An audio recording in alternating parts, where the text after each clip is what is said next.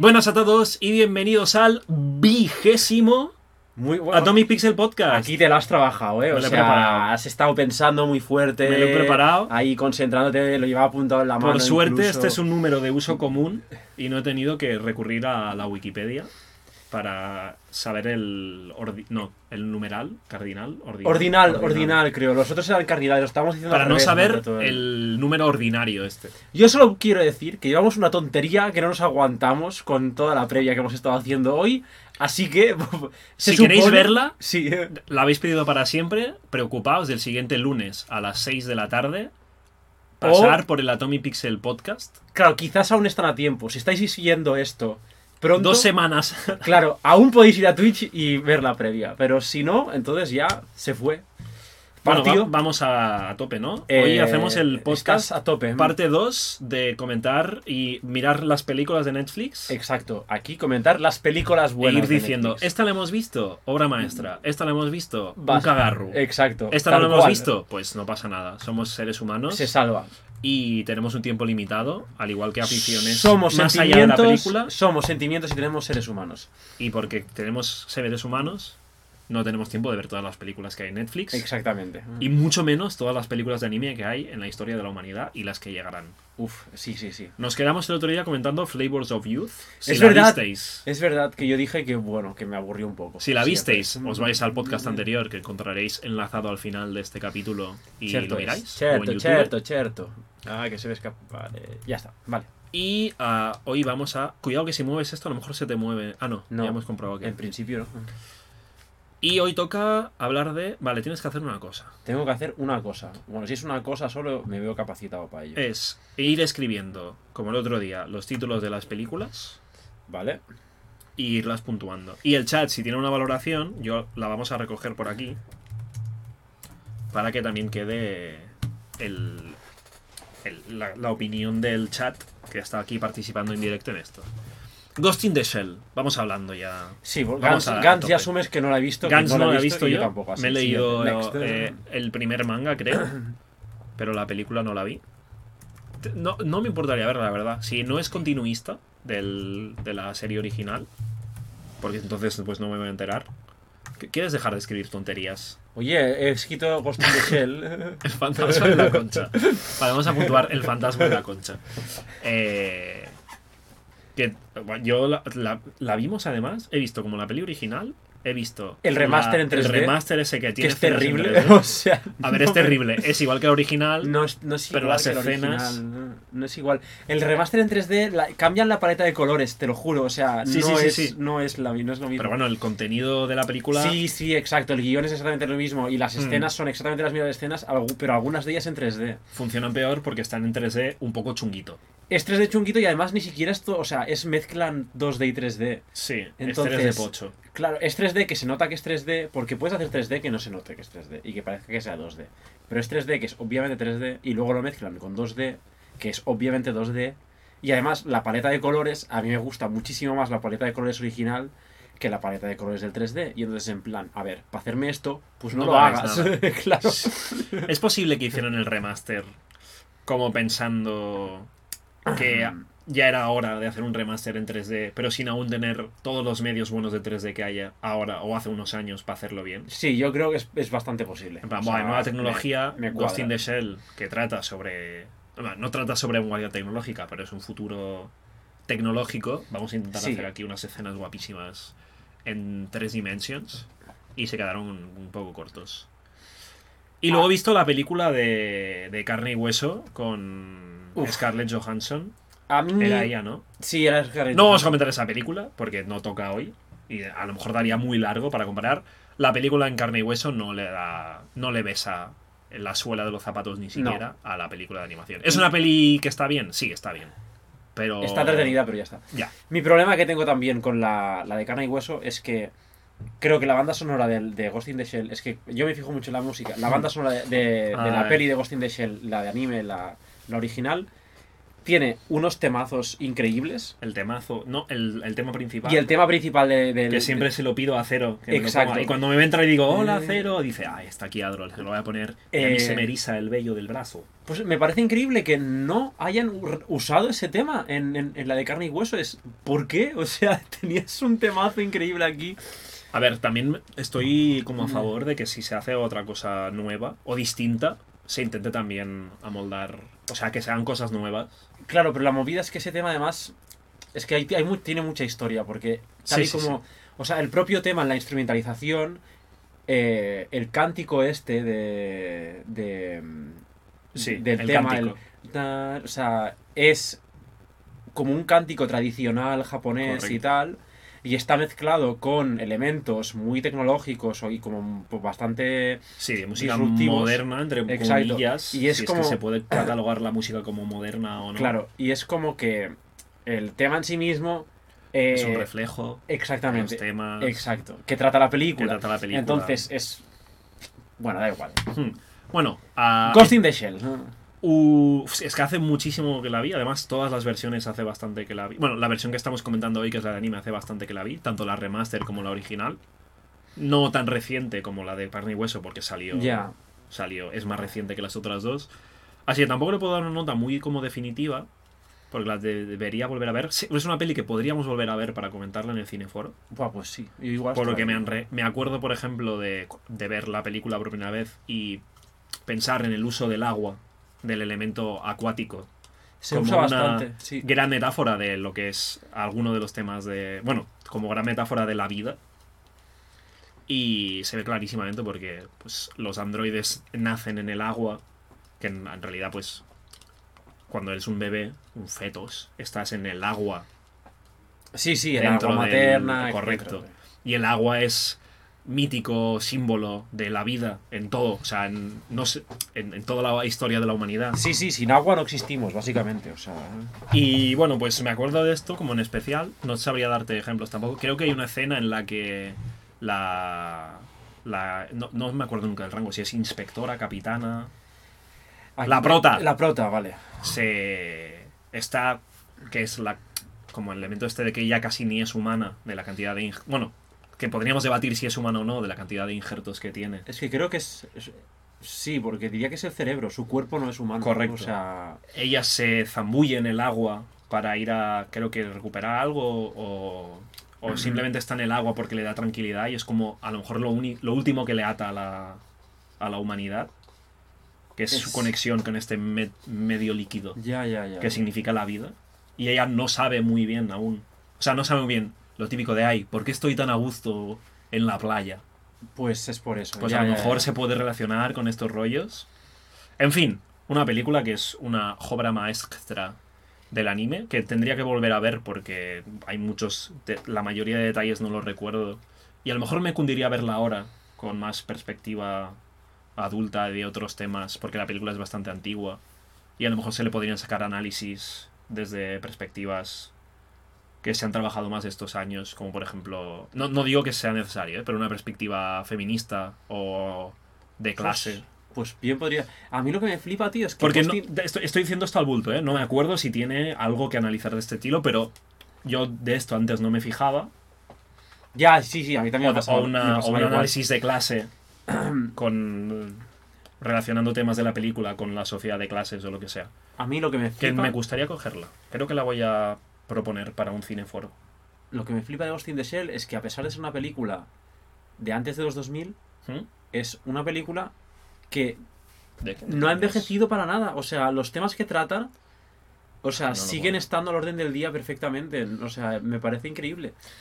O Esto sea, es lo- sí. es como atemporal, o sea, y, y como todo el tema este de la humanidad y tal, al- al- en realidad es porque tampoco trata temas muy concretos, o sea, tra- trata temas más bien filosóficos. exacto. Y no solo trata temas no muy concretos, sino trata temas que aún no hemos llegado al futuro que plantea. claro, exacto. No es Pero- como si. No es como plantear eh, Julio Verne. En el futuro habrá un, Sí. Un, un vehículo que va por debajo del agua gigantesco. Exacto, exacto. Que dices, vale, ya hemos llegado, tenemos los submarinos. Es como el Sí, sí. transhumanismo aún no está ultra implantado. De Yo hecho, la- ha empezado ahora casi. Yo la recuerdo más o menos bien, yo creo que porque no que es porque la vi antes, o sea, más recientemente que tú, sino porque creo que la he visto como tres veces ya, Eso o, sí. o unas cuantas veces más. Entonces, entre ver la primera, luego ver la 3D, luego cuando fuimos al cine en Galicia, volver a ver la- el remaster y tal, Mm. eh, yo creo que me ha quedado más grabada en la mente. Pero, nota, yo, Yo diría un 9. pues un 9. Yo diría un 9 porque todo lo que recuerdo de la película está guay. Pues el fantasma en la concha, un 9. Un 8, a lo mejor le pondría. Nada. Pero si sí. seguro que la veo ahora y le encuentro mil mierdas de, Buah, mira esto, mira este uso de no sé qué, cómo se puede trasladar. Bueno. Y además dura una hora y 22, Sí, ni siquiera es tan larga. que es una duración buena para película. Sí, sí. Ah, Ah, y además de los del Ghost in the Shell como referente guapísimo de toda la escena tecno punk. Ah, sí, o sea, eh, de- Matrix. Del mundo de la. o sea, Matrix sí. no existiría Ni sin siquiera, ni siquiera dentro del anime, sino fuera. Eh, Claro, Matrix no existiría sin Shell. Cyberpunk 2077 no existiría sin Ghost in the Shell. O sea, fue la punta de lanza de todo un movimiento estético alrededor de. Bueno, alrededor del. Y sobre del todo trasladado al anime, porque antes de Ghost in the Shell había otras películas que. o com- compitiendo entre comillas con. Por ejemplo, Blade Runner no sé si es más reciente o más antiguo. Ah, Que Blade ah, Runner también es otro de los productos mainstream que centra. que lleva el ya, cyberpunk a- al, al mainstream. Rollo. Pero que la sí, gente sí. lo identifica. Voy a buscar esta información mientras hablamos de la siguiente película. Eh, te iba a decir, sí, porque está Arise, Arise o Arise, o, o si es un japo, supongo que no sabes pronunciar la R, así que sería Arise. Eh, que yo no la he visto. Pero es de, es de. Es Vale, la Ghost in the Shell es del continuación de Ghost in the 95. Shell. Entonces, eso. ¿Sigo? O sea, tú- Sí, sí, si Blade no- Runner es 13 años más antigua ¿Qué Ghost in the Shell? que Ghost in the Shell. Vale, vale, vale. Godzilla, ¿has visto alguna de las pelis de anime de Godzilla? No, pero me gustaría verlas. Porque nunca le digo que no al cine de kaijus. Me, Pues, puede entrete- me eh. puede aburrir o entretener más o me puede flipar más o menos. Pero monstruos gigantes peleándose contra gente o más monstruos gigantes, yo es algo que me puedo poner cualquier día por la tarde de aburrimiento y decir, venga, entretenme, entretenme, monstruo. Pues mira, aquí temible. tienes película, duran un minuto cuarenta, una hora cuarenta, sí, un minuto, anda que va a durar un minuto. ¿no? Godzilla 2, como Pacific Rim, que es una película que es, o sea, un despropósito narrativo. ¿A qué te refieres con despropósito narrativo? Joder, que hay, o sea, la película está bien y está bien escrita dentro de sus parámetros, pero yo que sé, la relación de los protagonistas, que al final es interés amoroso, está eso pegado con Super Glue, pero con pistolas, con bazooka de Super Glue. O sea, han cargado un, y han hecho, uff, venga, ¿qué necesita este blockbuster de Hollywood? Una historia amorosa. Ah, venga, es- eh, tú y tú, al final de la película, porque nos da la gana a nosotros, la mano invisible del guionista hace beso. Y es en plan, venga, a vuestra casa los dos. Bueno, pues nada, entonces que Godzilla no hemos visto, pasando. Pero yo a tope con Pacific Rim y con, con robots gigantes pegándose con monstruos gigantes. Yo soy de los que a mí me pones Fast and Furious y yo estoy en plan. ¡Bien! Joder, pues las las vemos un día los dos. Sí, sí, o sea, a mí, o sea, No te tengo que convencer. no, o sea, yo soy una persona que a mí no me importa ponerme a ver una peli y desconectar el cerebro. Y decir, ¡guau, qué guapo! Helicópteros Vaya- explotando, vaya hay un caza que pasa entre un Mira este lagarto sí, sí. pequeño. Cómo se pelea con el lagarto grande. O sea, Ojalá tener a Godzilla. a mí el cine de espectáculo me... Yo a favor. Siguiente. Haru en el reino de los gatos, ¿lo has visto? Sí. Sí, pues yo no.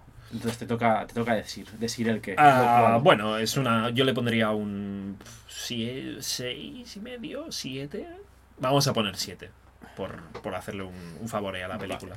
Haru en, En el el, reino. de los gatos. Pues una película de aventura fantástica, donde una chica rescata a un gato, resulta que ese gato era un gato mágico, porque los gatos son mágicos, y la Un llevan bicho a... mag- máxico. Mágico. Y luego Haru mágico. se va al mundo de los gatos, bueno, asqueada de su vida de estudiante, pues... Qué asco, o sea, en plan, a ver si me muero. Yo estoy viendo el trailer ahora mismo y me da muchas ganas de verla. Hay como un gato muy cookie tierno. Sí, sí, sí. Ah, pero mierda. La llevan al mundo de los gatos a través de un gato que va con traje y que es raro porque, ¿sabes en los animes que usan la palabra quererse y como el interés romántico? A veces con unos códigos occidentales de romanticismo, que allí simple so- simplemente son códigos como de romanticismo platónico. Hay un rollo furro raro. Como Vale. que hay, en realidad te quiero, pero no es un te quiero de quiero una relación romántica contigo, sino es una relación de respeto y, y admiración que no hace falta que sea nada carnal. Vale. Pa- pa- Ahí no, no, hay, no hay furrismo. No hay es esa relación. Hay, hay Estoy viendo el tráiler y estoy viendo un gato muy antropomórfico. Correcto. No son antropomórficos, son gatos que Y está actúan hablando. un poco como humanos. Y está hablando el gato. En fin, que es una película de aventuras en la que se va a un mundo fantástico luego y hay unas, unas aventuras en las que Haru tiene que salvar más o menos como el reino de los gatos y volver del reino de los gatos antes de convertirse ella en gato. Vale. Y poco más puedo decir para no Vale. revelar puntos de trama, rollo. No, no pasa esto. Ah, está guay. Un 7 de 10. Un 7. Es mejor que la película que comentamos en el podcast pasado, que se llama Amor de Gata, que tiene bastantes puntos en común. Que son gatos, mundo mágico, protagonista, que se va a un mundo nuevo. Y si no consigue solucionar los problemas, se va a convertir en gata. Pero esta estaba hecha con más simpatía. Vale. Siguiente. Venga, que además la portada es como... Héroes humildes. Estudio Ponok. Eh, Estudio Ponok son los de... El, el spin-off de Estudio Ghibli. Sí. Creo que eran. Esto es otro recogido de cortos. Vale. en la que hay tres cortos. Uno. Justo, justo apareció una imagen. Dos cortos son más o menos tirando el género fantástico. El ulti, el, hay un corto sobre un niño con alergia al huevo. Como súper específico, en plan. sí. y El director se despierta y dice, mira, tengo alergia al huevo, estoy hasta la polla ya de mi puta alergia. Es que hacer- voy a hacer un anime de- para sensibilizar a la población sobre mi alergia porque estoy hasta los cojones. No es, no es así, pero sí que el, el corto del niño del huevo es como muy mundano. En plan, un niño que tiene alergia al huevo y bueno, se la descubren de pequeño. Y luego el niño se come sin querer una cosa con huevo, por lo que se va a morir y tiene que conseguir pues no morirse. En plan, llegar al, Ya, llegar al ya. médico o, chu- o chutarse el antihistamínico antes de que se muera. Muy mundano, muy humilde. Ah, recogido corto, súper chulo. Lo recomiendo ver. Si no queréis verlo entero porque no tenéis. Por darle, un- por darle al niño un huevo, Huevo. enterramos al chaval en el huerto. Enterramos al abuelo. No, pero claro, en este caso es el niño el que tiene la alergia. Eh, si no tenéis una hora de vuestra vida para ver los cortos seguidos, lo veis por, por cachos, que para algo son cortometrajes. y a mí el corto que más me gustó es el de Hay un hombre, que es un hombre invisible. Vale. Pero no solo es un hombre invisible, sino que es un hombre in- inmaterial casi. Que tiene que llevar peso encima, Si porque si no sale viento. volando. Es un... Es es- in- un poco ingrávite. Vale, vale, vale. Y ese es el corto como que más me llegó, porque a mí me... Porque yo a veces me siento invisible también. Correcto. E ingrávido. No, o sea, yo lo, lo codi- ah, voy a hablar un poco como de este gordo. Yo lo codifico esto como desde mi experiencia personal, como a veces cuando, a pesar de estar al- alrededor de gente, tú te sientes invisible, como con muy poco, literalmente muy poco peso dentro del ambiente que te está rodeando. Y no solo invisible en plan de, ay, la gente no se fija en mí, sino de que no estás aportando nada. La, típica bajona de grupo o inseguridad cuando estás... Te presentan a un nuevo grupo de amigos. Tú te vas de fiesta. Y habías quedado con... Yo me voy de fiesta. Y había quedado con Eric. Que ha quedado él de fiesta con su grupo del indie. Y nos vamos todos a un bar. Y nos ponemos a bailar a todos y dejamos a... O ni siquiera a- bailar. a- Y hay unas dinámicas de ese grupo en el que tú no estás porque no perteneces a ese grupo y lo estás conociendo. Y hay gente que es más extrovertida, que puede tirar para adelante y, y, ser el centro de atención sin ningún problema y aportar y tal. Y hay gente que no es tan extrovertida, o incluso si eres introvertido, que de repente estás en un ambiente hostil. No porque te están haciendo daño, sino porque es un ambiente inseguro para ti. Y te sientes como con tan poco peso que ni siquiera participas, si te dicen algo incluso Sí. estás como la defensiva. O intentas ocupar el mínimo espacio posible para que la gente no se fije en ti y no tener que pasar por ese, Te entiendo, te entiendo. por sí, ese sí. mal triángulo. Por sí, por el... por el chollo de, de- de tener que enfrentarte a una socialización de la que no te sientes parte. Y bueno, el, el corto no va de esto, pero yo me sentí un poco como reflejado en este punto rollo. Guau, yo... Está guay, bueno, pues... Es el, Ahí lo el que más me llegó. El otro corto es un corto de Entonces, aventura. un momento, que hay que ponerle nota aquí. Él es humildes. Como siempre es difícil ponerle nota a, un recor- a una recogida de, de cortos, pero yo en general le pondría un 8. Porque hay, cor- hay el del hombre invisible es el que más me gustó, los otros no no están mal, pero bueno, no me llegaron tanto, por decirlo así.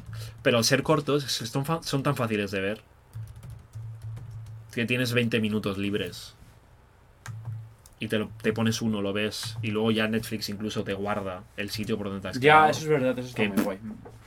Invisible de 10. Le ponemos un invisible de 10. La chica saltaba a través del tiempo. Yo hace. Buah, o sea, este anime lo vi hace tantísimo tiempo. Yo solo recuerdo que me gustó. Ya está, no recuerdo nada.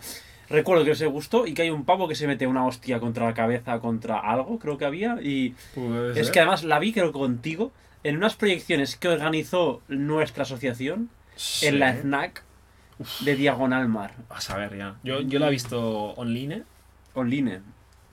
que a lo mejor la vi en esa época. O sea, Igual ni no estabas, igual ni estabas, eh, no, no sé, pero. La película, ah, una película muy guay, muy... Es que no es emotiva, sino que sí que es emotiva, pero no emotiva de llorar, sino de que te levanta sentimientos todo el rato, Sí. como que las partes alegres son alegres, la protagonista es una persona muy enérgica, que estás todo el rato empatizando con ella en plan, ay, creo que le salgan bien las cosas, no sé qué, tiene un componente dramático que también lloras con la película, si te llega. Aquí dice excéntrica, animes dramáticos, drama, ciencia ficción. Hmm. Las categorías que le pone Netflix. Bueno, pues yo la diría esto, una película emotiva en todos los sentidos. Y bueno, con un componente de ciencia ficción no ridículo, pero es que Porque hay viajes en el hay tiempo. viajes en el tiempo. Y bueno, es la mítica trama de la chica que se llama Makoto, creo, Buah, que que es que ni de coña. A- a saber, que eh, consigue el poder de viajar en el tiempo e intenta mejorar su vida y arreglar la vida de los demás viajando en el tiempo. Ah, normalmente trae consecuencias desastrosas. Como suele pasar cuando viajas a través del tiempo. Correcto. Y no solo consecuencias desastrosas por cosas de cambiar el pasado y no sé qué, sino porque por la imposibilidad de conseguir tus objetivos. Ya, ya, o sea, sí que recuerdo que la, la peli era como. O sea, el significado de la peli era como que. Que la realidad es la que es y cualquier cosa que intentes cambiar de la realidad te, va a llevar a un resultado peor o algo, algo así. eh, eh, A lo mejor no peor, pero sí nunca, o sea, que nunca es 100% poder viajar en el tiempo no significa controlar la realidad, Sí, sí. sino poder viajar en el tiempo y tener más oportunidades para hacerlo. O No, sea, eh. yo recuerdo que siempre, si se arreglaba una cosa, se rompía otra, por así decirlo. Sí. Es posible. Así que. Y bueno, le pondría un 8, creo. Un 8. Sí. Sí. Un 8 de 10. Un Va- 8 de 10. va a Además, una película súper guay para ver. No era muy largo. Bueno, es que los animes. Es que ninguna peli de anime es larga en general. O sea. Uno, porque es caro hacer anime. Dos, porque el anime controla muy bien los tiempos. Pues. No es como los putos estos europeos y americanos haciendo películas de tres horas para contar una historia de- que, que- que no, no es que sea mala, es que cuéntamela en menos tiempo. Ya. ¿Quién tiene tiempo para ver aquí? Una hora 40 minutos. La colina de las amapolas. ¡Oh, tremenda película costumbrista de Ghibli! El cine que más me está gustando últimamente de Ghibli es en el que no hay nada de fantasía y es solo gente viviendo su vida normal con un tonito siempre divertido y desenfadado. La colina de O sea, Samapolas... Flavors of Youth a tope. No, Flavors of Youth No es de Ghibli, pero. no es de Ghibli. La colina de las amapolas, a ver, ah, es trata de una en un pueblo hay una es como un instituto en el que hay en el instituto hay cómo decirlo, una como una especie de casal cultural, Vale. pero que es de los estudiantes. Ah, no, espera, me ¿Un estoy club? confundiendo. O sea. Me estoy confundiendo de película. Es que hay dos que siempre confundo. A ver, tienes aquí el tráiler que te puede guiar un poco. ¿eh? sí, O sea, no lo estaba viendo. ¿Cuál era esta? No sé, parece que están como estaban como una feria y han comprado unos panecillos. Y Ah, están no, no, no, no, no, no, no. Creo que esta es Mm. la del barco. Uf. Déjame, déjame repasar un poquito. A ver si encuentro la otra. Esta no es. Esta no es. Esta no es. Ay, es que a lo mejor ahora estoy dando a No sé. reviews a otra película. ¿Te que no toca. imaginas que la mitad de películas que hemos No, no, hecho no, no, review no tiene nada que ver? ¿Cuál era? Ay, estoy, estoy rayadísimo ahora. Vamos haciendo reviews y una de las reviews es mentira. Es mentira. Y tiene- la gente tiene que descubrir Elige cuál. qué peli nos hemos inventado. Creo que era esta. Voy a ponerla un momento. Ah, es, Aquí, es que además es cero, cero revelador lo que estamos viendo en pantalla. Ahora va, va a sonar música eh, y nos van a, a poner copyright en todo. Vale, sí, sí, es esta. Sí, es, está, estaban paranoiándome de, de repente. ¡Hostia! Tengo una Vale, duda. hay un, Mierda. hay un caso cultural Está, es que creo. de los estudiantes en que un están momento, los creo que la estudiantes estamos allí. liando porque. Ah, no, vale, está, está silenciado, vale. Porque está sonando el. O sea, la peli. Vale, vale. Está No, sonando por, por los auriculares. Lo que pasa es que no se escucha. Pero no está cogiendo el audio el, el, el Streamlabs. Vale.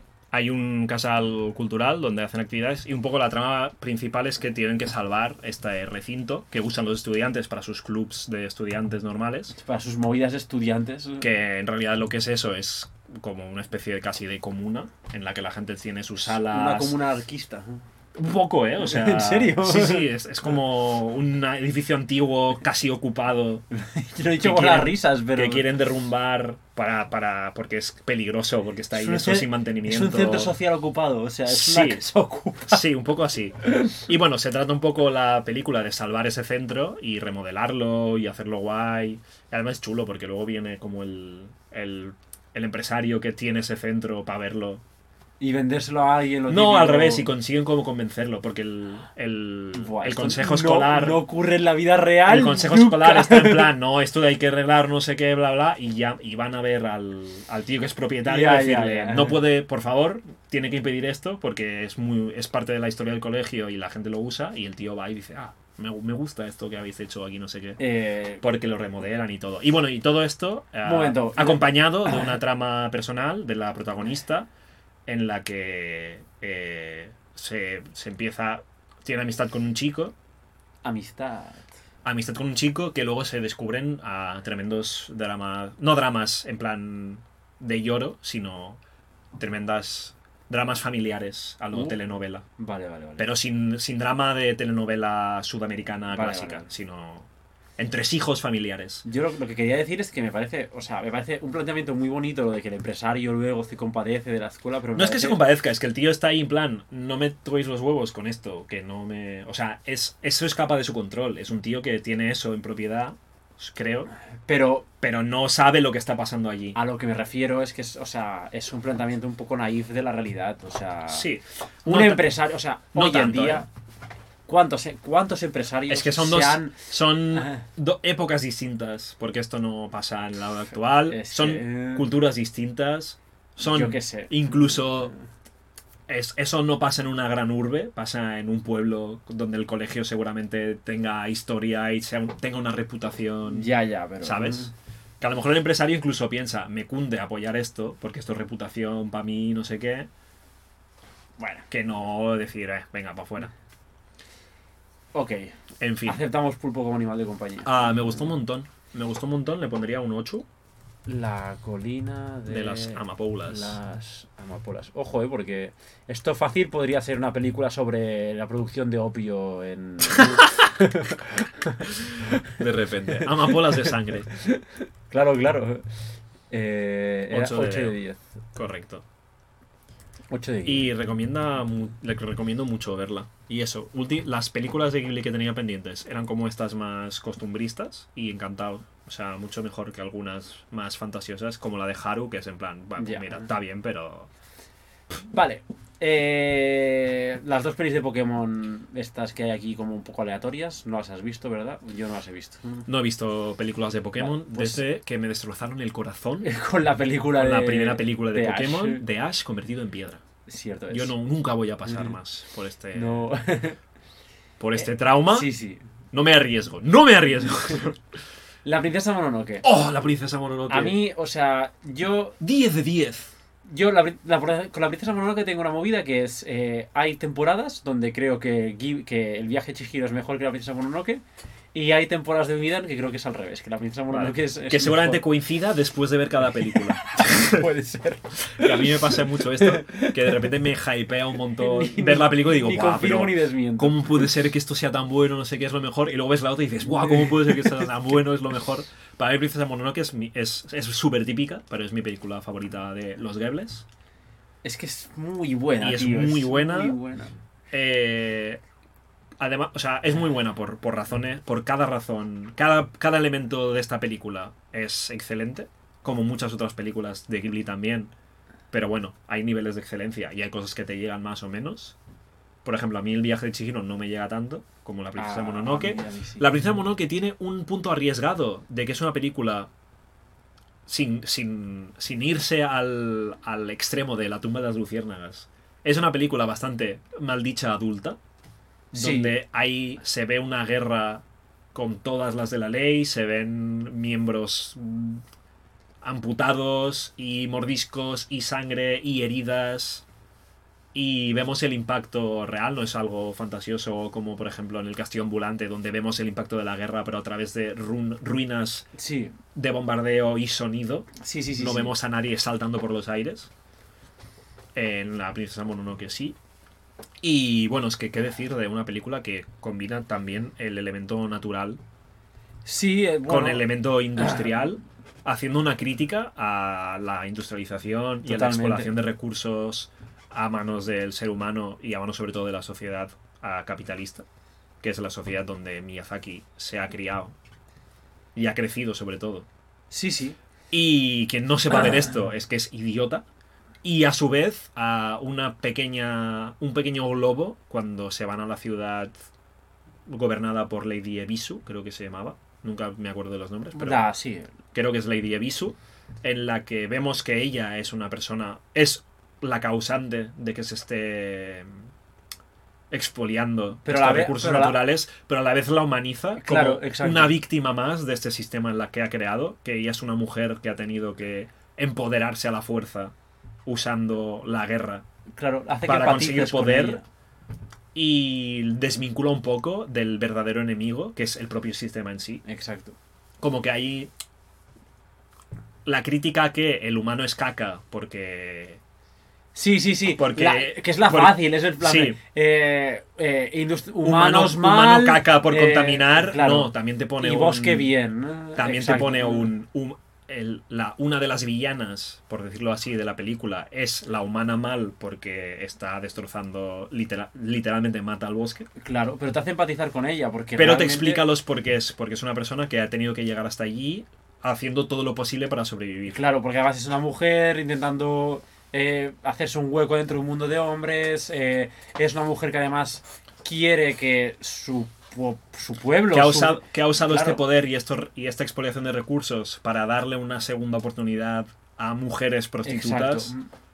que es como la vocación la vocación de servicio existe en Lady Abisu Exacto. ahora los medios que está usando para conseguirlos que son los medios que nos da el sistema de capitalista, de de, explotación. de sí. explotación de los recursos naturales bla bla bla Pues son cuestionables. no solo son cuestionables sino que siempre acaban siendo los equivocados entonces tú da igual la ética que, que- que creas tener que si estás usando un método no ético para conseguirlo acabas destrozando la vida de, de tu propia de Sí. tu propia población porque si el bosque moría todo el mundo moría Sí, sí. Que al final lo consiguen rescatar porque consiguen la cabeza y no sé qué pero bueno la marea esa de de podredumbre que cuando matan al, al, al rey del bosque del- sí, al espíritu del bosque que si la tocas te mueres eso se lo iba a llevar todo tarde o temprano da igual lo que corras Sí, sí. O sea. Guapísimo, guapísimo. Muy es que- vaya buena. película, 10 de 10. La mejor película de Ghibli para mí. Mira, mira, si no la habéis visto, dudo, dudo que cualquier, ot- o sea, no dudo, sino cualquier otaku que lleve ya tiempo dentro del mundo, una cosa es que hayas empezado y no te ha dado tiempo, seguramente la ha visto. Pero si no la habéis visto, eh, ahora es vuestro momento y flipar.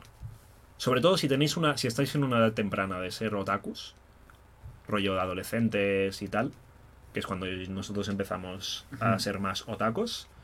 Miradla, buscad críticas por internet de gente más lista que nosotros y, y flipad.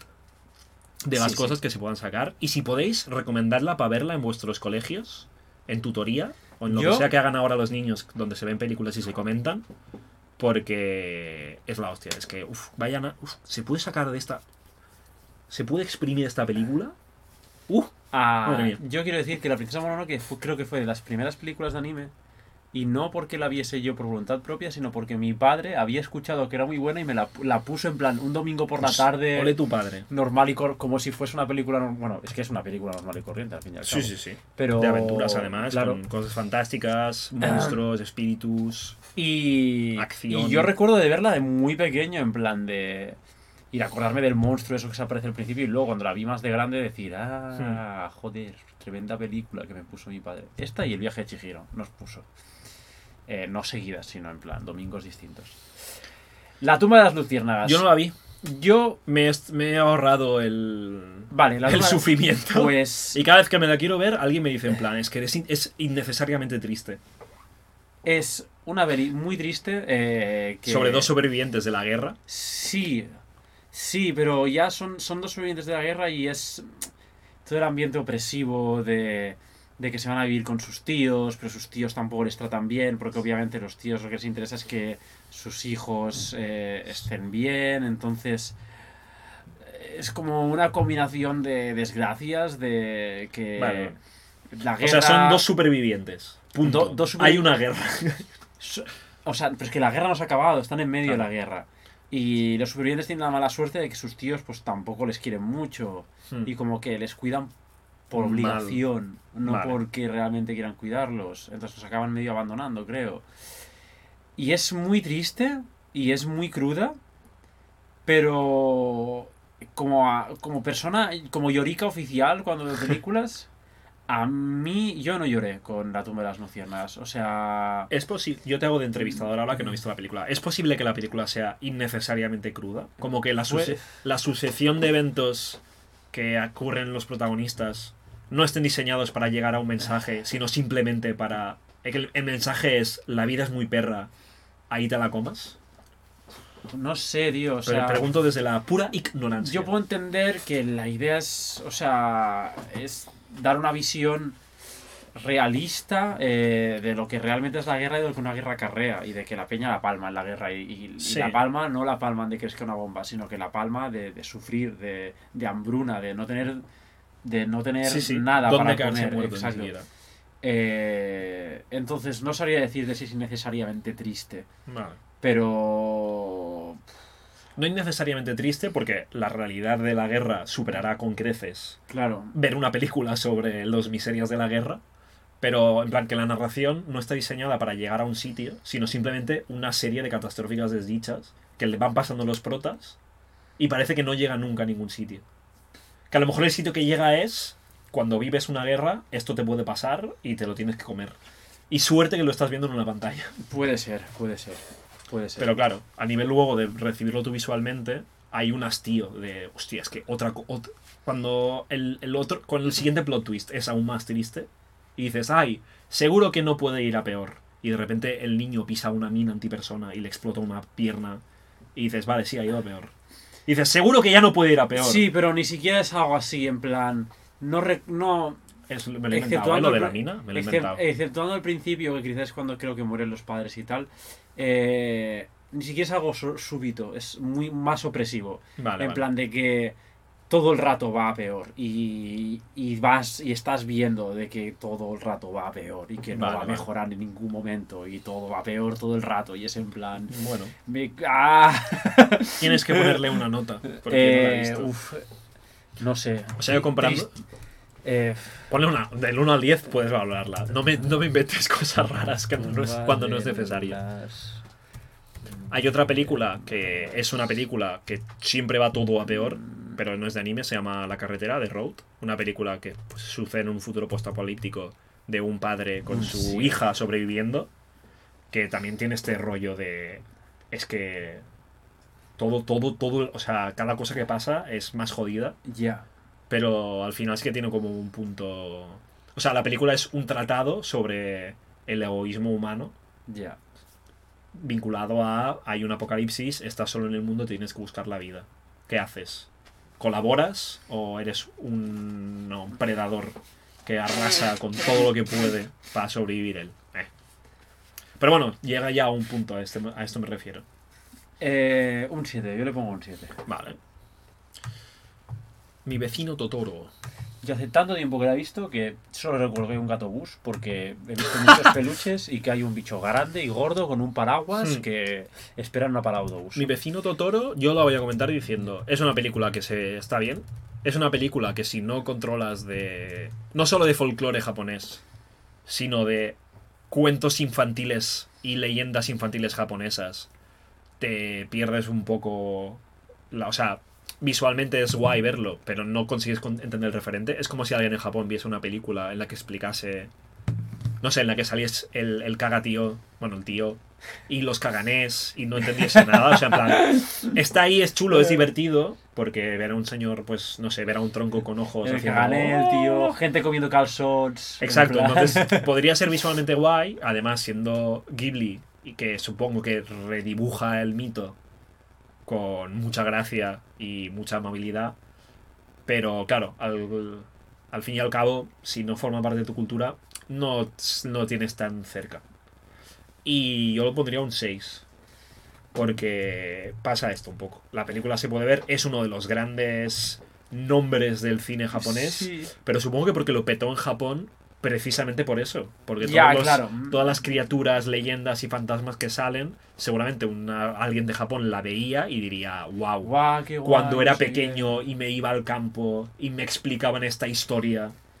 Si lo ves Ya tú, sería como, es algo mágico. Como el cuento de la caperucita roja y el lobo, pero reloaded, ¿no? O sea, como Sí. más tocho todavía. Correcto. Y con otras Y con faunas muchas cosas. igual, y con más lore. Entonces, cuando todo se basa en esto, al final queda una película simpática, con seres fantásticos y unas hermanas que van a pasar tiempo en su casa de campo. ¿Se, Bueno, podría, ¿Se podría decir entonces que Shrek es mi vecino Totoro a la europea?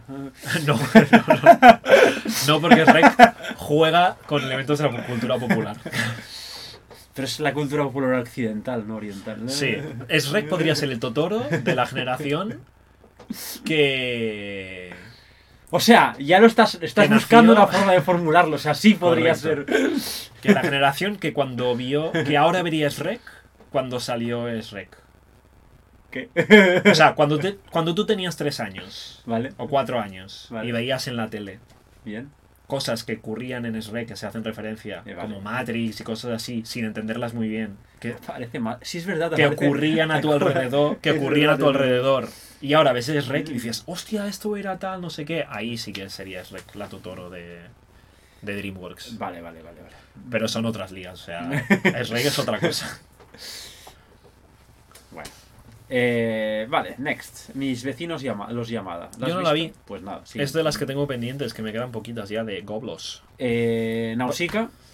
Ah, muy guay la película. ¿No la viste? Vale, No. Ah, Es pues que está muy He visto guay, menos pelis de las que me Sí, gustaría. sí, sí. eh, de- Nausicaa es una película que pasa en un futuro postapocalíptico, donde la humanidad ha creado eh, una tierra que es un páramo desértico, tóxico, eh, bueno, consumido supongo por la acción humana. De esto ya hace tiempo. Hay unos puntos estratégicos dentro de esta, de esta tierra en la que no están tan jodidos por este nube tóxico guapísimo. Eh, la tierra sobre todo está poblada por insectos feroces. Bueno, feroces no, insectos gigantes que no dudarían en comerte si te presentas por ahí. Qué bien. Supongo que fruto de esta toxicidad que al fin y al cabo es la contaminación que hemos hecho los humanos. Ya, ya, ya. Y es otra película de Ghibli que trata sobre el ecologismo y cómo los humanos no solo nos cargamos el planeta, sino que lo hacemos con alevosía y aún estando ya la sufriendo, sufriendo las consecuencias de nuestra acción, seguimos intentando ponernos por encima del orden natural y sigue- seguir desgraciando la Tierra pensando que la podremos dominar. Y sorpresa, sorpresa, no se puede. si te cargas donde vives, no vives. Ya. super guay la película. Sé que Nausicaa es gran aportadora de referencias tanto pictóricas como culturales en otras obras del anime y de fuera. Y es una película que creo que es más desconocida. No es desconocida porque nada en No. Ghibli es desconocido. Pero sí que pero no que es la- tan se habla mucho de la princesa Mononoke y de otras películas como estas grandes metáforas del ecologismo. Y Nausicaa llega a otros puntos, pero llega antes incluso. O sea, Porque es 10, una peli más antigua. 10 Le pondría 10, un 9. 9, 9 y medio. Hmm. 9. 9, 9, 9. Vale. Muy guapa. Muy guapa. Nicky la aprendiz de bruja. Oh, ¿La viste? No. Joder. Nicky Es la que- aprendiz de bruja trata sobre una chica que es bruja, que a los 13 años creo, como es bruja, se tiene que ella buscar la vida, es como un proceso emancipatorio dentro de las brujas, y entra a trabajar para una panadería haciendo repartos y a cambio de techo y comida casi. Es la, la historia de una chica que se Es que ahora podría hacer el comentario este de, ah, y si es bruja, ¿por qué no hace magia Sí. para que se haga solo? Bueno, la magia que hace es hablar con su gato y volar con una escoba. Y ya está. Y ya está. Pues qué magia más aburrida. A ver, prueba tú a volar con una escoba y me, y me cuentas luego. Claro, eh, yo es que lo que hago es hablar con la escoba y volar con el gato. A ver, es un aprendiz de bruja, como bien indica el título. Ah, tú ya has dicho que era una bruja al principio. A ver, es una bruja, pero ya, es ya, no, de- no, ahora es un aprendiz de bruja, ¿no? Que sigue, la será lo siguiente, es una postulante a aprendiz de bruja, y cada vez menos. Es una opositora. es una opositora a aprendiz de bruja. es No, una... y la película es- la trata sobre una chica que se tiene que emancipar y buscarse la vida ahora que tiene Ja, 13 años. Lo que vosotros no podéis hacer en vuestra vida, ¿eh? Jóvenes Correcto. españoles y catalanes. Y un poco como malvive incluso, porque como he dicho, entra a trabajar en un sitio donde ni siquiera le pueden pagar mucho. Sí que le pagan algo, pero lo hace a cambio de comida y techo. Es una historia simpática sobre esta bruja que va haciendo amigos por el camino y, y, pues viviendo su vida en el día a día. Le pondría un 7. Un 7 de 10. Y es una película altamente relatable, relatable. altamente identificable con los tiempos de hoy en día que vive la Vale. juventud. Nino Kuni. Nino Kuni. ¿La has visto? He visto Pues has visto un montón de No, no, no, no. has He visto más los pelis, primeros minutos de esta película y es de las pocas películas que tienen el gran honor de no haber sido acabadas por mí. Una perra completista de los animes. Pero porque... Porque, madre mía, no sé, es que. ¿Cómo lo.? O sea, tampoco O sea, vi además mucho, has dicho entonces, minutos, o sea, ni siquiera ha sido Vi, tanto, vi ¿sabes? 15 minutos o así. La película es un Isekai. Ah, no. Mal vamos ya. En la que eh, hay un, un chico en silla de ruedas, dos amigos, tres amigos. Un chico en silla de ruedas, un chico que no, tiene, no va en silla de ruedas y una chica, en la que la chica la apuñalan por la calle en extrañas circun- circunstancias que supongo que se revelarán durante la película. Ya. Eh, el- y a través de intentar salvarla, los dos amigos se ven transportados a un mundo mágico donde ah, tienen que salvar a esta chica. No sé si es una metáfora de... O sea, no sé si es un Isekai de los de en realidad todo era un sueño en la que teníais que salvar esto y volver a ser amigos, pero bueno, el punto no que dicen dejarlo es, los amigos son idiotas y no son amigos, porque lo primero que hacen cuando apuñalan a su amiga es echarse la culpa el uno al otro. El uno al otro por inválido y el otro al... O sea, es como terrible. Imagínate que tu amigo que va en silla de ruedas no puede salvar... No, no puedes salvar a tu amiga que apuñalan y le echas la culpa por ello. Fuera ya de ir en silla de ruedas o no, sino ¿por qué no la has salvado? Cabrón, te Puto- reviento, payaso. O sea, no Puto es, así, tullido de mierda. no es así, pero era así. Y ya dije, uff. O sea, estas cosas a mí puedo, puedo aguantar.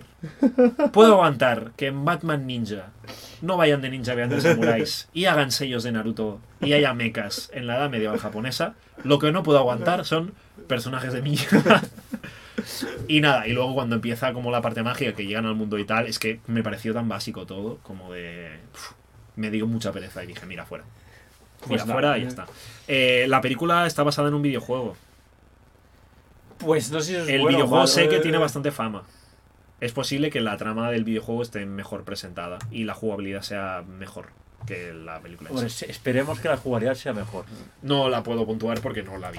No la recomiendo empezar a ver. Ahí se caéis mejores. No muchos, porque los isekais en general ya dan un poco de grima a todos. Por razones de clichés del género. Sí. No porque sean malos y ya está. Pero bueno. Perfect Blue.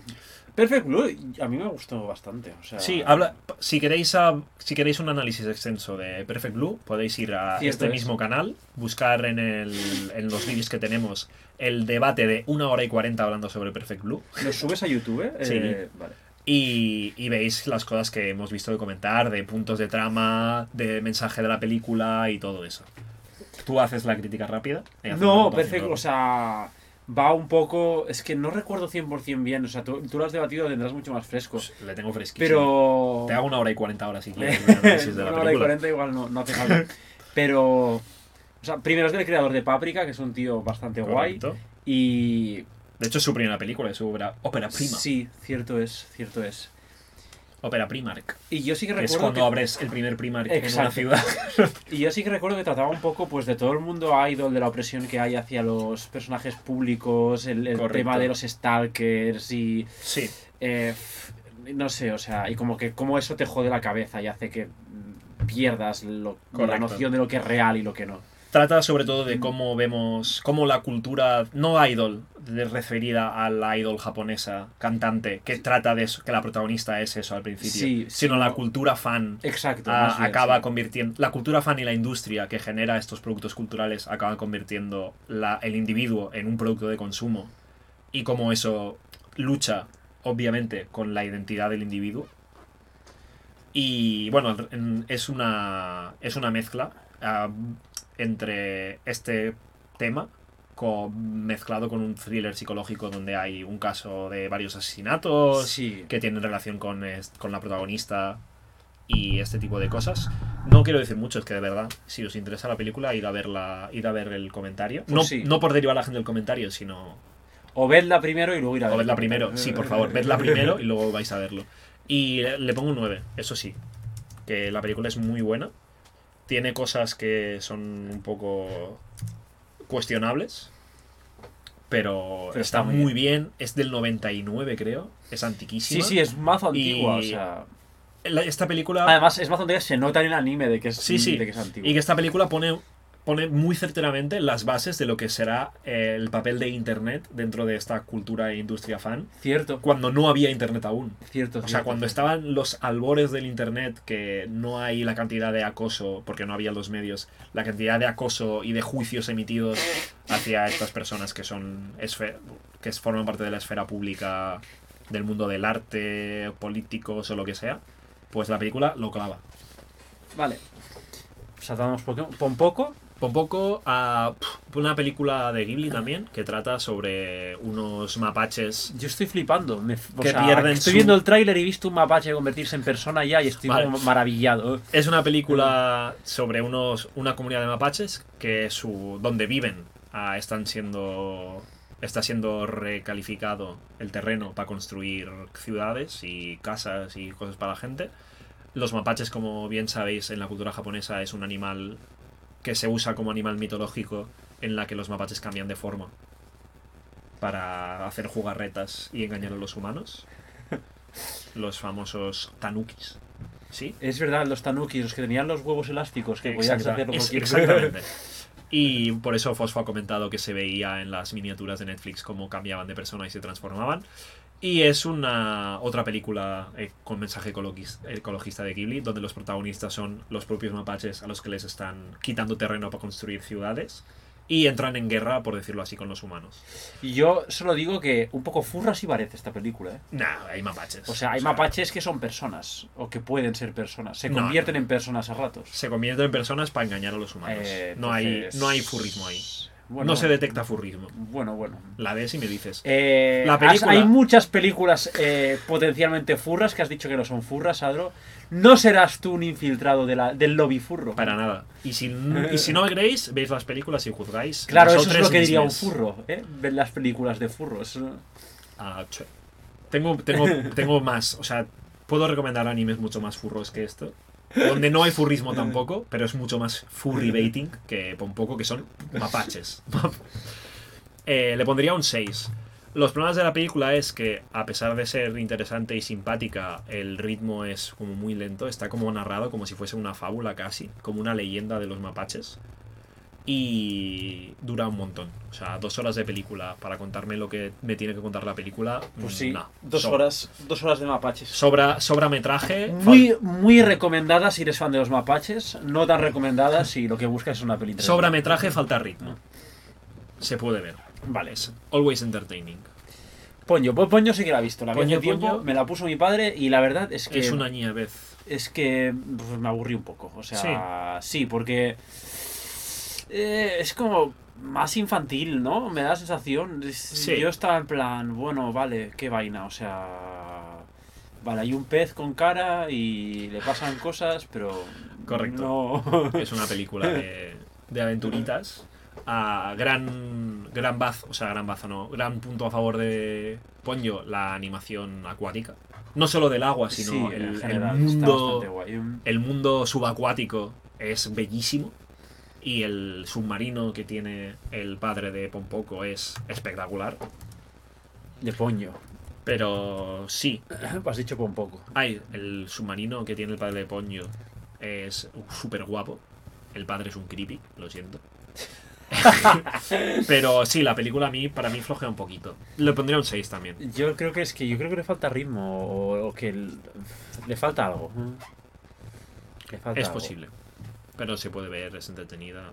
Vale, por corroso, por corroso Nos vamos a extender un poquito, ¿eh? de- Bueno, pues es un podcast tiempo. largo, no pasa, no pasa nada. Vale, Pues es que, es Sí, que sí, sí, vamos sí. a dejar de esto para la última, o sea, para no Para tres tiene películas. sentido ninguno. Para, Eh, por a mí me gustó muchísimo, o sea, tiene bastante ritmo, todo el rollo anticapital, anticapitalista que se lleva. antifascista. Ah, eso, antifascista, perdón, estoy aquí confundiendo. Porco Rosso es, Ese- antifascista porque dice literalmente mejor ser un cerdo que un fascista. Bueno, y porque está luchando contra los putos nazis, o sea, Sí. básicamente. No, nazis no, eh, fascistas italianos. Ah, es Porque verdad. pasa- está seteado en la Italia. Cierto, cierto, cierto es. Cierto es. O sea, está luchando contra el ejército Contra italiano, que Contra resulta que son los fascistas. Y Pero hace tiempo que la vi por eso, o sea, debería darle un repaso. Es que hace las pelis de, de Ghibli que he visto, la gran mayoría hace bastante tiempo que Hmm. las he visto. Ah, es de mis pelis favoritas de Ghibli. También. Y creo que es la que más he visto por, por otros. No porque quiera yo, sino porque, ay, la vemos en un día, no sé qué. La vi en, el- la vi en, en un viaje en tren. Oh. Haciendo. No en el tren, ¿eh? sino en plan, va, la- me la voy a poner. Porque la tenía ahí en el ordenador ¿Ves? y no había internet. Esta peli de aviones sí está bien. El viento se levanta, una puta, Una puta mierda. mierda. Por corroso. Yo le pondría un 8. 8. Mola un montón. O sea, el, la ambientación es preciosa. El, como no imaginaba que un japonés pudiese dibujar tan bonitamente fantasioso el Mediterráneo. Cierto es. Porque no se parecen, no tienen nada que ver el Mediterráneo que dibujan con islas y con como, como con grandes escondites. Es el Mediterráneo que te venden las agencias de, de viajes. Sí, para sí, que te vayas correcto. o sea, en a- plan, "Buah, esa, esa cala en Cadaqués que es súper guapa, no sé qué. Que han hecho la foto a las 6 de la mañana Sí. cuando no hay nadie, en plan, desde En un plan, dron.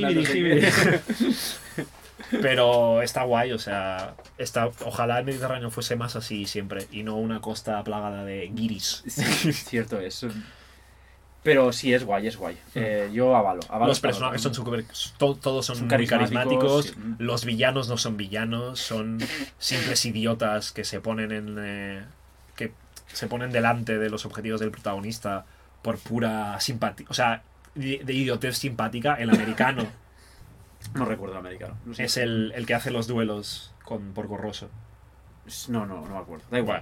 Pues el, el antagonista principal, que son dos, una banda de piratas, que son simpatiquísimos al final, que son piratas porque se ganan la vida en medio de una guerra.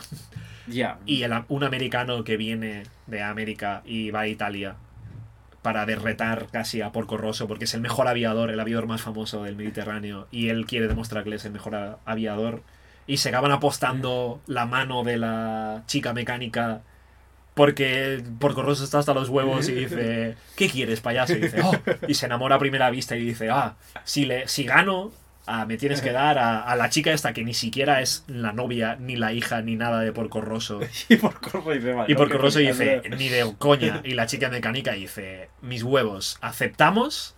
Porque estoy tan seguro que por Corroso te va a ganar con mi puto avión que he reparado yo y he construido yo y he diseñado yo, que ni, ni que me, me preocupa. come el coño. que me come el coño lo que digas tú. En fin, que todo es como simpático, a pesar. Pasa en medio de una guerra, pero la guerra no tiene presencia más No, allá de que es Porco verdad. Rosso tiene que huir de, de lo- del ejército que lo quiere capturar porque se niega a trabajar con ellos. Y súper guay, o sea, me da muy buenas vibras esta peli. Y de libertad, de volar. Sí. Vale. Eh, Psycho Pass, ¿has visto? Ah, ¿La película? No, la película no. Vale. ¿Puedo escuchar el mar? Ah, película que entra en la categoría del Ghibli más costumbrista. Ah, el película Ghibli que le gusta a buenísima, que he redescubierto. Porque esto me lo empecé a ver, no, no reciente, pero más tarde. Lo que había visto de Ghibli eran las míticas estas, que todo el mundo dice, oh, qué eh, monstruos más guays, no sé qué. Ah, una película de, de instituto casi. O sea, la vida de, Sí, unos la lo- vida de un estudiante Lo que se ve en el tráiler básicamente es, eh, De es dos amigos un partido de tenis. eh, que los dos están enamorados de una chica, lo, o sea, tienen un crash con una chica, que Uh, la hay- chica tiene sus Hay un problemas. triángulo amoroso ahí. Sí, pero no muy hardcore. O sea, no se trata, no se centra en el, en el drama amoroso de los tres. Sino en el puro costumbrismo de conocerse y no sé qué, y cada persona con sus mierdas y tal. Le pondría un ochazo. Vale. Porco Rosso un 9 para mí, ¿eh? Ah, es que has dicho 8, ¿eh? Por Corroso. Sí. Sí. Pues no, no, O sea, no. te ha fallado ahí el. Le falló el, el- la calibración. Estaba mal calibrado el. Puedo escuchar el mar. Un 8. Vale. Recuerdos del ayer. Más costumbrismo de Ghibli. Bien, vamos a hacer la categoría del costumbrismo de. Sí. de- No me acuerdo mucho qué pasaba, pero creo que va. Uf, déjame ver a ver si. Ah, es que sí que la he visto, pero ahora no me acuerdo mucho de, Si no, o sea. de los puntos de trama y Si tal. no, podemos hacer next, ¿eh? O sea, Podemos- es, es válido. O sea, si, si vas a si vas a puntuar, Es como de una. Sí, si era- vas a puntuar un poco voleo, familia. eso no vale. No, podría, creo que le podría dar un 7 con, con cosas buenas. Va de una familia y sus queraseres. Recuerdos del ayer. Un 7. Un 7, un 7 inseguro. No de familia, va de una chica que tiene. que repasa un poco su. tiene flashbacks y tal de su época cuando era más pequeña, ahora y tal. Creo que un 7 está bien. Vale, Saint Seiya, No la vi. no. Eh, ¿Qué es esto? No. Sturgill Simpson. No, la, no tengo ni idea. Vale, además es es esto. 3D, o sea, ni siquiera es Es de mechas anime. guapísimos, de aviones gansos. Como estamos aquí Pasa, viendo, pasa. viendo el tráiler, eh, Pásalo, es como pásalo. muy loco. Susurros del corazón. Creo que la he visto también y es de Ah. la- del Ghibli más costumbrista otra vez. A mí me suena. Pero no, creo que no la he visto. No sé, o sea. Estamos ahora, Fosfo y yo, Ya. viendo el trailer a ver si nos despierta alguna... No, no la vi, no la vi, yo no la vi. Si No, nos es que- despierta algún Es recuerdo. que la escena esta igual recuerda un poco a- al viaje de Chihiro cuando sí, están cuando en están el en el tren con el... tren. Vemos Eh, una escena ahora de una chica sentada en un sí. tren que se le acerca un gato. Y yo no la he visto seguro. Y hay como muchas escenas de. O sea, y se ve cómo os pasa. cómo está el tren con las, la- los postes pasando y tal, pero bueno. Ah, Sword Art Online, No vi hemos la visto película. la serie, pero la película no la hemos visto. The End of Evangelion, yo quiero ver la película porque he visto el anime, pero no he visto la película, tampoco. Yo tampoco quiero comentar esta peli porque es además es un final de serie. Ya, sí, que si no has realmente visto la serie, no tiene ningún sentido. no, ni siquiera se puede valorar de manera independiente. The Seven Deadly Sins, Yo la he visto, Ah, comentario ¿sí? rápido. Al, el anime, el, el- también he visto el anime, bueno, las primeras temporadas del anime, la última. ¿es una continuación del anime o se puede no, es una es un arco a- de esta ajeno, vale. arco ajeno de relleno. La película es muy floja. Vale, pues Funciona, o sea, es como un paso atrás del anime. La mítica película en la que los personajes ya estaban en un punto de poder y de potencia que los sacas de ese de la trama principal y parece que van como a menos. Sí, como que de repente son menos poderosos o los villanos que hay no son amenazantes porque sabes que a la que se pongan serios los protas lo, lo revientan de un, de, de un golpe de dedo y le pasa un poco esto y además la trama es un, ¿Suspendido? un- sí, sí, sí, suspendido. ¿Cuatro de Un- diez? Un 3, un Un 3 de tres. 10. Un 3 de 10 porque el anime ya tiene sus cosas malas. Esto O es como no mejora las cosas malas y empeora las que ya tiene chungas. Vale, y las dos. eh, y ya para cerrar fuerte. Violet Evergarden. ¡No vi la película aún! No, Violet Evergarden es eh, un 10 de 10 el anime. Anime guapísimo de drama, Yo estoy con. O sea. con sí. animación Ah, excelente. no, no podemos puntuar, no hemos pero no vi la peli aún. Yo creí que sí que lo habrías visto. No, la Yo no la he visto, pero Violet Evergarden. No la o veo sea, nunca. Es que Como anime. Eh, yo decir que Adro estuvo un año persiguiéndome, comiéndome la oreja, en plan, Eric, mírate, puto Violet Evergarden, está muy bien, no sé qué, pa, pa, pa, pa. Y, y cuando vi el anime es muy bonito, o sea, es muy guay. O Y sea, y está muy bien hecho. Y... Adro was right. Sí, sí. Adro, que te conoce desde los 6 años, teniendo ahora Totalmente. los dos 27, Ya, dijo, entonces, a esto le va a molar a Eric. eh, muy recomendada el anime. Sí, la película imagino que estará igual de bien. Sí. Espero, espero y deseo. ¿Sabes qué pasa? Que como Violet Evergarden ni siquiera juega con una trama grandilocuente, Ya, sí, es que es muy te puede todo. poner cualquier mierda ahora en esta película, cualquier trama sencillita, Sí, de algún personaje lacrimógena secundario, o sí. algo así, y va a funcionar seguro. Cierto es. Eh, y por último ya. Your Name. No, solo está Your Name. Solo está Your Name. O sea, no están. 5 centímetros por segundo. Creo que las quitaron. palabras. Creo que las quitaron, porque antes Pues, las tenían. en Me Netflix. parece terrible que las hayan quitado. O sea, si está súper bien también. Me parece terrible, pero bueno, se queda Your Name, que es la... Vale, pero al menos el jardín de las palabras podrían haberlo dejado. Que el jardín de las palabras estaba muy guay. Eso llamas al señor Netflix, Ya, tío, muy mal. de nombre plataforma, y se lo comentas a ellos, que son los responsables de los derechos de las cosas que tienen en su plataforma. Eh, no puntuaré. Eh, 10 de 10. Your no, Name, no. 10 de 10. No, no puntuaré Your Name tan alta igual eh, como La Princesa Mononoke o El Viaje de Chihiro. No porque Pero no es que es- crea que son buenas películas, sino porque creo que el mensaje que te deja la película no es tan guay. A mí me da igual. Las películas... no- Ya, pero... el, el cine, en especial, cualquier, cualquier obra de arte, no tiene por qué tener una pretensión de cambiar el mundo. Ya. Entonces, la película para mí es un 10. Por La- cosas distintas a la princesa Mononoke, pero es que es tan bonita y está tan bien ejecutada, el guion funciona tan perfecto, Es que todo funciona te, te- fantástico. te consigue llevar por donde quiere de la mano.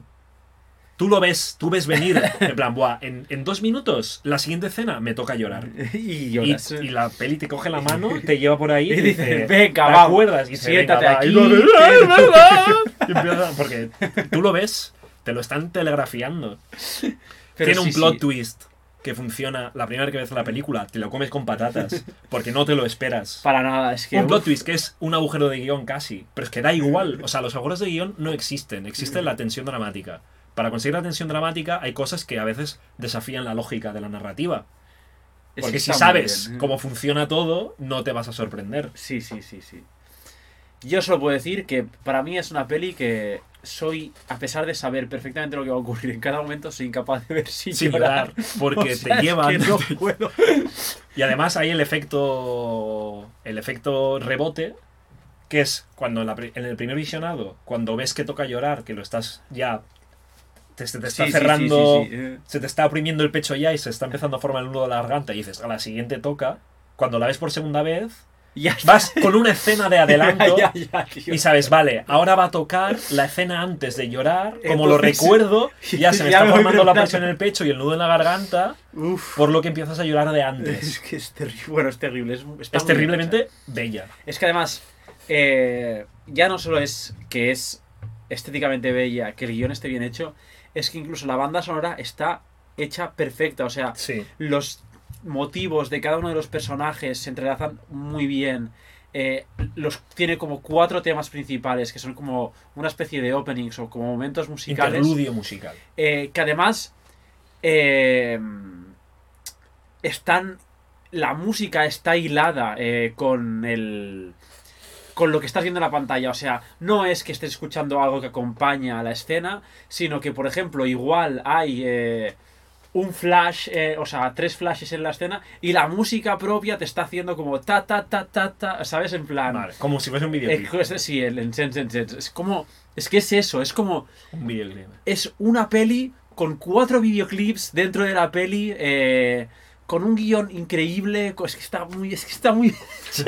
Es que es un 10, pero por otros motivos. Y por eso que las películas, en cualquier forma de arte, no Ah. tiene que aspirar a siempre hacerte bien una reflexión cruda Sí. de la realidad. O sea, sí, sí, está es que... A mí me gusta más Your Name que la princesa Mononoke. Porque Sí. veo Your Name y me acabo con la mandíbula en el suelo y digo, la o sea, la ejecución del- del- de la narrativa de Your Name me parece mejor que la de la princesa Mononoke. Que seguramente si te pones a analizarlo por fases, eh, la princesa Mononoke tiene mucha más carga simbólica Claro, es que. y es- está mucho más puesto, pero es que la princesa Mononoke no me... No, no no- no es que no me haga llorar, es que no, no te- no me levanta de la silla de incredulidad el rollo. Qué hijos de puta lo han conseguido. Cuando, se- cuando disparan un cohete que está ahí el, la sala de la NASA de científicos Y está todo el mundo. y ahí, está todo el mundo aplaudiendo ¡uh! y tirando papeles y abrazándose, pues ese es el, el feel que me da después de acabar la última escena de Your Name, cuando se cruzan las escaleras. Eso es de, de levantarme del cine y de hacer, venga, vamos a abrazarnos todos en esta en esta orgía Pues sí, audiovisual que acabamos de presenciar. Que a ver, yo. Que ya te sea, digo, Yo soy el- el fanboy number one, ¿eh? De Your Name, en El, realidad. el- el plot twist que tiene Your Name a mitad de la película Es es, un es- agujero de guiones. Sí, porque si lo piensas, no se, no se aguanta muy bien. No se aguanta muy bien porque es en plan, de verdad, pues supongo que podemos hacer spoiler. Dices, Sí, de a verdad cuando estas se cambiaban de cuerpo no, no veían la fecha en ningún sitio. Claro. Y decían, ay, esto está tres años por detrás de lo que he visto. O sea, he cogido un periódico, hostia, hoy es 17 de noviembre de mm, 2012, pero sí, yo vivo en 2015. Ay, tiene que ser un Mm. error que se repite cada vez. Los Sí, eventos culturales, o sea, ves, vas a un- pasas por un cine de Tokio y ves, ah, mira esta película que no se ha estrenado porque ni siquiera, ¿qué es esta película? ¿Qué es, ¿qué es esto de los cazafantasma? ¿Qué es esto del Señor de los Anillos 3? Si aún no han estrenado la 2. Sí, es sí. un agujeraco de guion tan grande como el cráter que deja el puto meteorito. Pero es que da igual. ¿Qué Es más da? da igual, ¿Qué más da? Totalmente. Y eso también es bello y es parte de una pe- perfección audiovisual. No, no perfección porque hay un agujero, ahí hay una cosa que no funciona dentro del mundo, pero si te la comes, te la comes. Cuando Sí, se te quema, cuando haces un pastel y se te quema, Pero sí está y le pones un frosting por encima para que no se note, y te lo comes, y es indiferenciable de un pastel bien, bien hecho, perfectamente cocinado, Nadie, o sea, sí da igual que sea. te lo puto comes y dices, joder, es el mejor pastel que he comido en mi vida. Y tú dices, no es, porque si lo hiciese sin que se me quemase un poco, estaría mejor.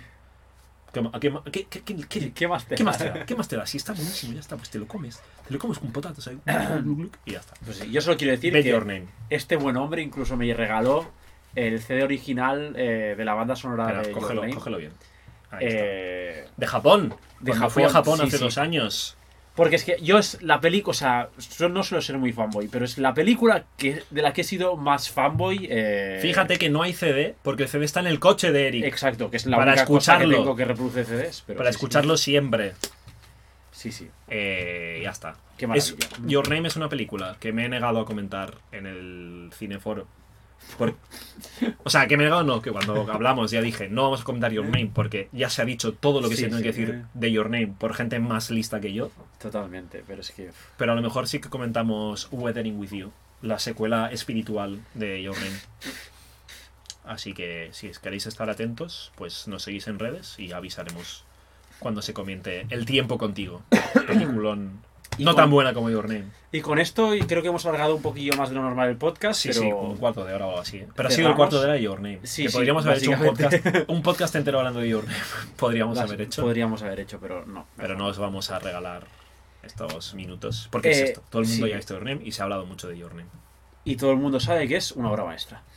Entonces, yo solo recuerdo que esto lo podéis Y si veis escuchar- algún tonto diciendo que. Your Name tiene agujeros de guion, no le, hacéis, no le hagáis caso. Le, ponéis el símil del pastel.